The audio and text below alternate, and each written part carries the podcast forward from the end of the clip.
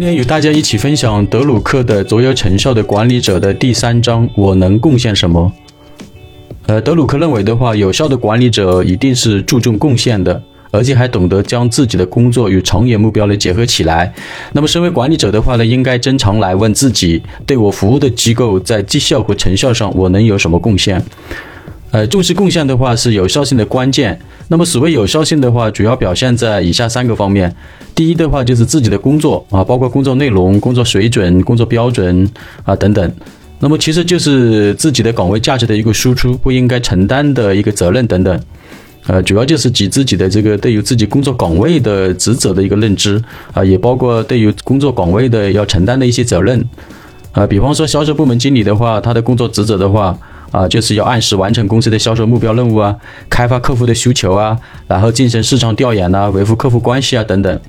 那么第二的话，就是自己与他人的关系，包括对上司、同事或下属的关系，其实主要指的就是要注重团队的这个协作的这个关系，呃，然后呢，主动的为同事来提供优质的服务，啊，比方说销售部门的话。呃，要及时的反馈客服关于工艺技术的要求啊，产品质量的要求啊等等，就是要主动的将客户的这些呃要求跟这些信息的话，要分享给这个相关的部门，比方说分享给生产部门呐、品管部门啊等等啊，当然还有技术部门。啊，等等相关的责任人，那么这样有什么好处呢？就是，呃，这些部门如果得到这些信息的话，就会不断的去啊优化它的这个呃生产工艺啊，然后不断的持续的去提升这个呃产品的质量啊，然后来达到这个客户的满意度啊等等。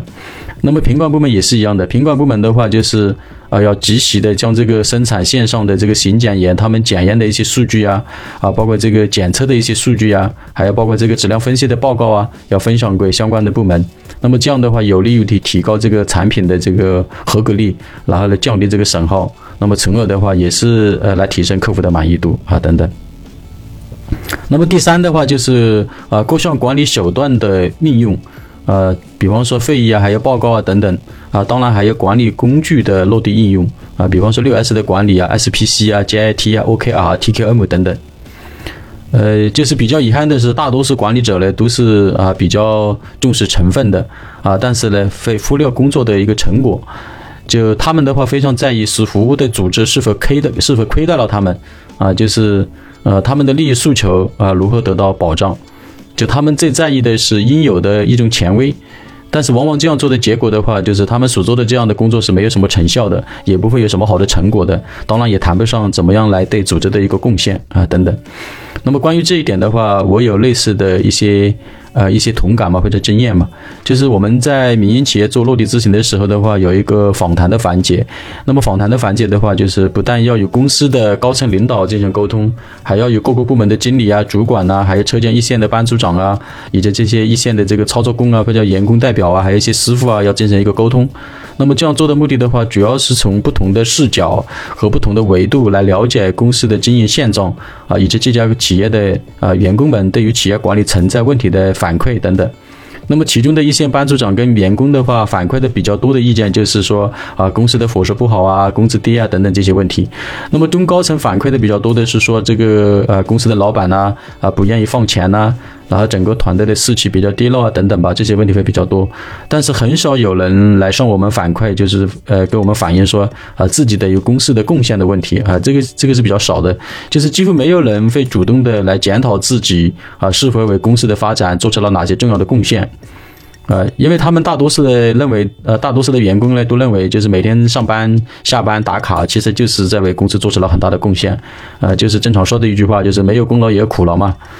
呃，这其实是对于工作贡献理解上的一种偏差啊，或者是对于工作贡献在认知上的一个误区吧。那么，什么才是贡献呢？贡献的具体含义有哪一些呢？呃，贡献一词的话，在不同的场合有不同的含义。那么，一般机构对于成效的要求呢，往往表现在以下三个方面啊。第一个方面的话，就是直接的成果啊，比方说对于企业而言的话。那么直接的成果指的就是产品的销售额啊和企业所获得的利润啊啊，当然也包括提供的这个产品，包括提供的售后服务等等啊，也是直接的一个成果。那么在医院里的话，直接的成果就是对于病人的护理啊跟治疗啊等等。那么第二方面的话，就是树立的这个价值观，还有包括对这些价值观的一种确认。呃，就是说一个组织的话，必须要有自己的主张跟想法。如提供呃价廉物美的产品，啊，还有提供量身定做的服务等等。这其实指的就是企业的经营理念和企业的价值观。那么第三的话就是培养与开发啊所需的人才。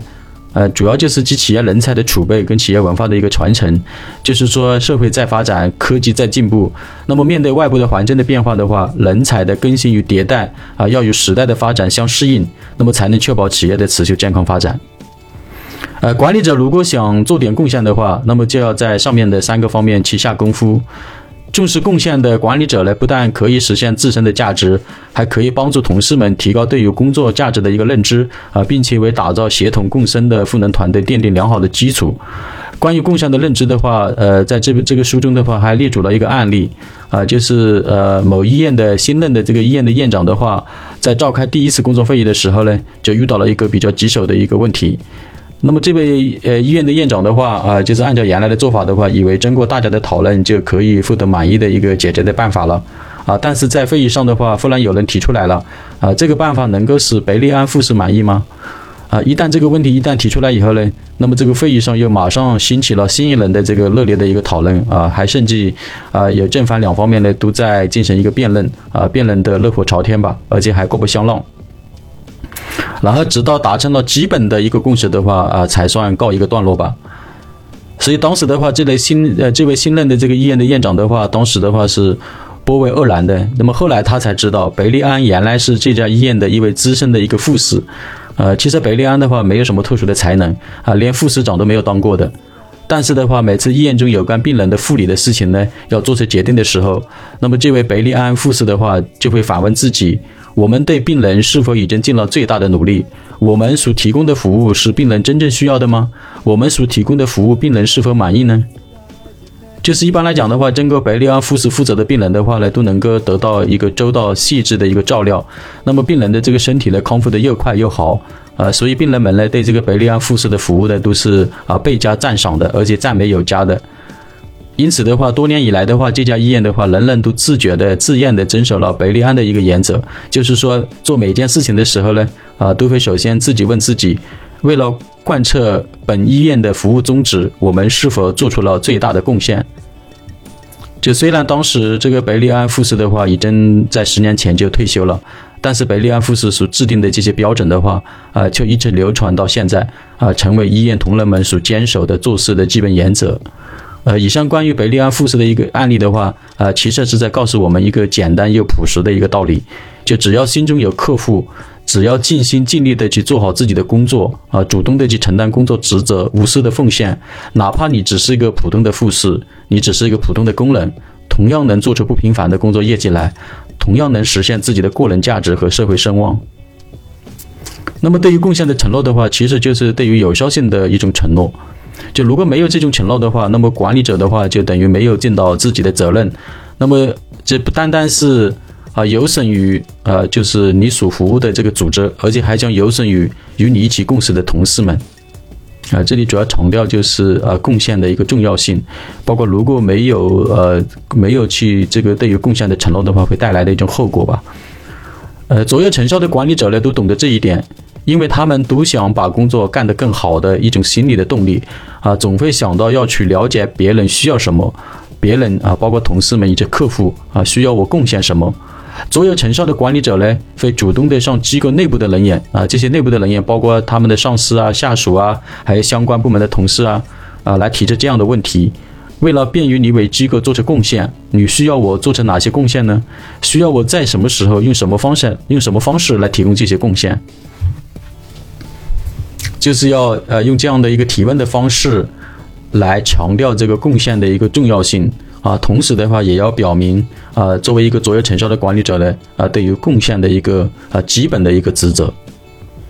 呃，对于身在职场的我们的话，无论是在民营企业工作，还是在外资企业，又或者是在政府机构啊，贡献是每一位职场人士安身立命的基础与根本啊，也是职业素养最直接的体现吧。呃，第一的话就是要具备担任岗位的基本的胜任力，要具备输出岗位价值的基本能力。要能够养活自己，不会成为公司的累赘。第二的话，主动为同事们提供优质的服务，主动协作、成沟通、现协调，主动承担责任，主动为团队的协同共生贡献自己的力量。那么第三的话，就是岗位职责的一个价值的一个拓展，就心中要有客户，要始终站在客户的立场上想问题，始终以客户满意度为己任，持续优化工作流程，持续提升岗位技能。